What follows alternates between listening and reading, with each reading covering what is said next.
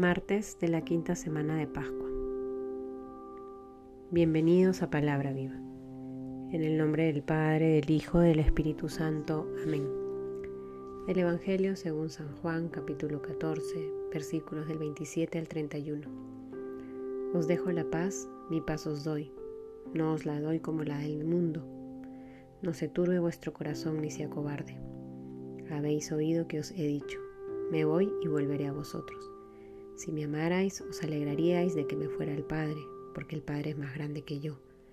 Y os lo digo ahora, antes de que suceda, para que cuando suceda creáis.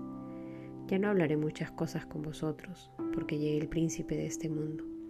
En mí no tiene ningún poder, pero ha de saber el mundo que amo al Padre y que obro según el Padre me ha ordenado. Levantaos, vámonos de aquí. Palabra del Señor.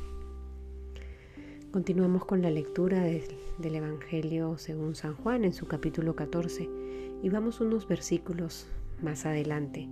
Y es que todos estos textos nos van preparando para la llegada del Paráclito. Os dejo la paz, mi paz os doy. Me voy y volveré a vosotros. Son expresiones que el mismo Señor Jesús nos recuerda el día de hoy para tomar conciencia de la venida del Espíritu Santo para el cual nos preparamos. Y puntualmente, creo que el tema de la paz hoy puede llenar de sentido nuestra vida. ¿Quién no quiere experimentar paz en su corazón? ¿Quién no quiere vivir en paz? ¿Quién no quiere experimentar consuelo y tranquilidad interior? Creo que todos buscamos eso.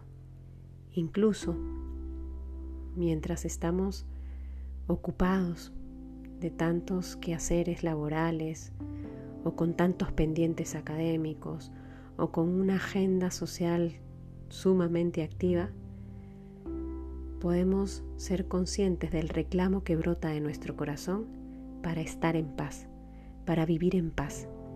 Y una paz que no es la del mundo, el mundo muchas veces nos ofrece una paz que no existe, una paz donde no hay problemas, una paz en la que no hay sufrimiento, una paz en la que no hay dolor, una paz que es 100% comodidad, cero esfuerzo, cero renuncia. Esa paz no existe. En el mundo en el que vivimos, esa paz es imposible. El Señor nos ofrece la paz y nos la da no como la da el mundo. Es una paz interior, es una paz que nos sostiene en medio de las dificultades. Es una paz que llena de sentido nuestras cruces. Es una paz que nos da justamente experimentar la fidelidad de Dios, su presencia, su compañía. Es una paz que brota del sabernos en comunión con otros. Pidámosle al Señor que nos ayude a identificar esa paz que nos quiere regalar en este día. Y que todos los días cuando elevemos nuestra oración al Padre, pidámosle con mucha fe que nos deje experimentar ese don del Espíritu Santo que nos quiere regalar. Que podamos entonces ser personas que experimenten esa paz para poder compartirla con los otros.